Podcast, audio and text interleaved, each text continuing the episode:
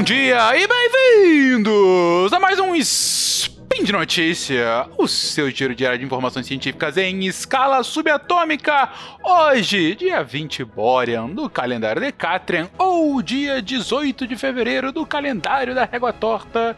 Estamos aqui para falar sobre a Terra. E no programa de hoje, 2018 tá lá, Top 5 entre os anos mais quentes da história. Speed Notícias.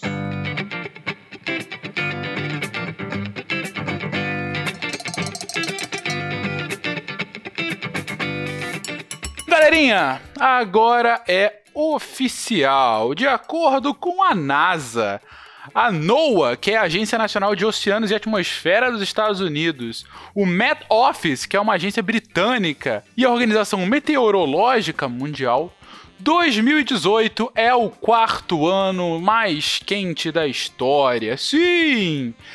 É, tá certo que os registros de como são feitas essas medições dessa forma contemporânea que fazemos é algo recente, é algo que vem do final do século XIX para cá. Então, se você comparar isso com toda a história da civilização humana, que são lá uns 200 mil anos, ou mesmo toda a história da Terra, que são 4 bilhões e meio de anos, é uma vírgula, mas ainda assim é uma marca muito impressionante.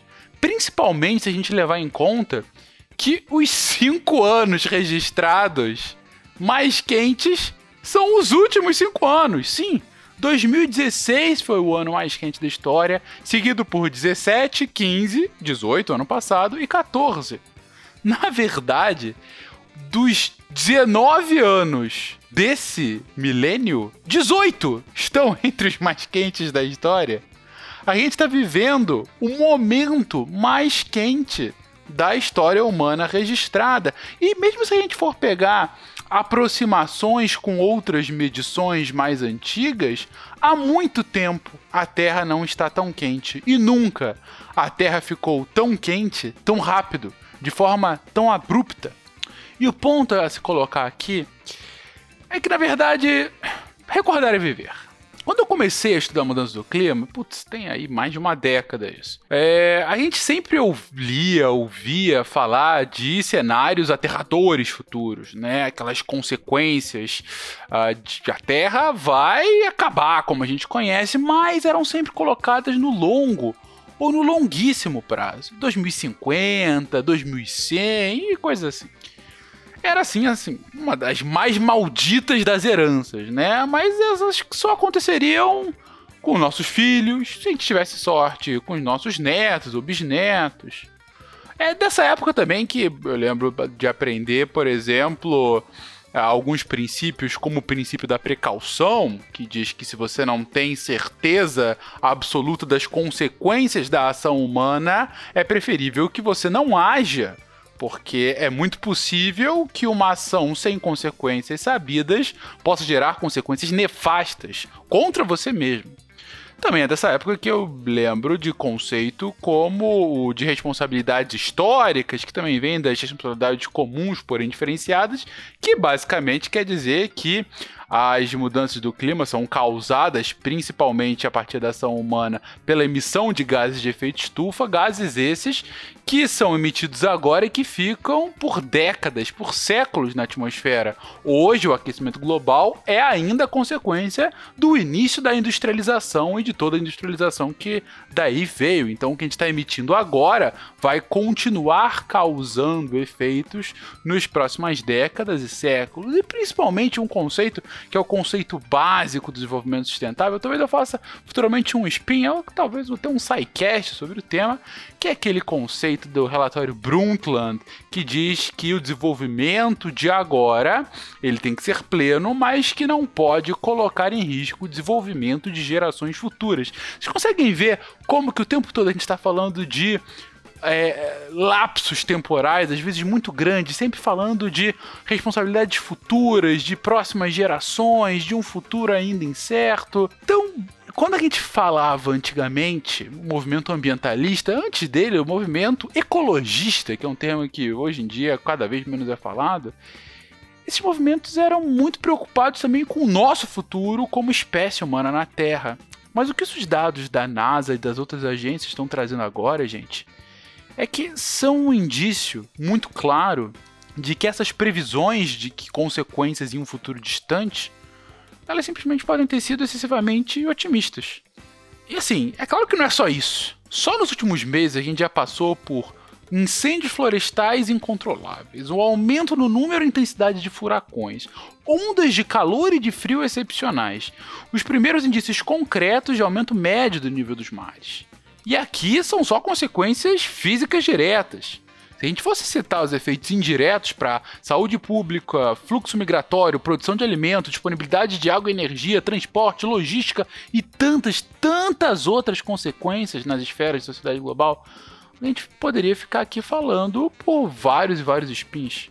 Na verdade, quando a gente vai falar de mudança do clima, gente, causa e efeito decorrente do aquecimento médio da temperatura da Terra, elas são tão complexos, são tão desconexos, que mesmo que a gente conheça cada vez mais tudo isso que eu citei agora há pouco, eles não necessariamente têm uma explicação somente pela mudança do clima, é, é, é, majoritariamente pela mudança do clima. Ou seja, se eu falar, por exemplo, que recentemente houve uma chuva é, que veio de um grande temporal de ventos gigantescos na cidade do Rio de Janeiro. Seria leviano da minha parte falar que isso é consequência da mudança do clima.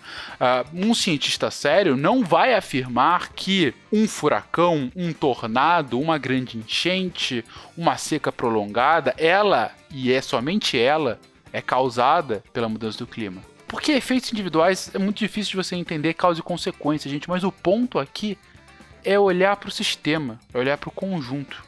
O conjunto já está mostrando que o que era para ser somente sentido em gerações futuras já está sendo sentido agora.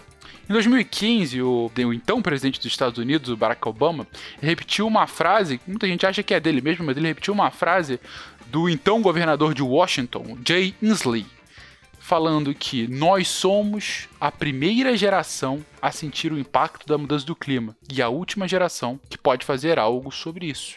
E indo justamente nesse caminho, no ano passado, eu até citei aqui no Spin de Notícias, o PCC lançou um relatório especial para abordar justamente quais seriam as consequências da gente não conseguir limitar o aumento médio da temperatura global para até um, um meio grau Celsius até o final do século que são terríveis. O ponto aqui, gente, é que o nível de confiança científica no tema hoje ele tem muito mais potencial para dar subsídios para políticas públicas realmente assertivas do que para dar motivos para desconfianças e teorias da conspiração. Afinal, todo mundo sabe que o aquecimento global claramente é uma invenção americana, chinesa e reptiliana para dominação global junto dos Illuminati, na é verdade. Mas a gente sabe também que a gente está passando por um momento em que o óbvio ele necessariamente tem que ser repetido, tem que ser bradado, tem que ser gritado aos quatro ventos, sob o risco da gente não chafurdar num mar de lama argumentativo. E mil perdões pelo termo mar de lama. Mar de lama esse polarizado, mar de lama esse pseudocientífico e é justamente por isso que eu quis trazer esse tema aqui, porque muito recentemente o nosso atual ministro do Meio Ambiente, Ricardo Salles, ele afirmou que nós hoje temos coisas muito mais tangíveis para que nos preocupemos, porque as mudanças do clima são uma discussão acadêmica sobre como vai estar a Terra daqui a 500 anos. Ministro, eu sei que muito provavelmente esse áudio não vai chegar aos seus ouvidos, mas caso por algum motivo chegue, não, as mudanças climáticas não são um problema para daqui a 500 anos. Não são uma questão meramente acadêmica.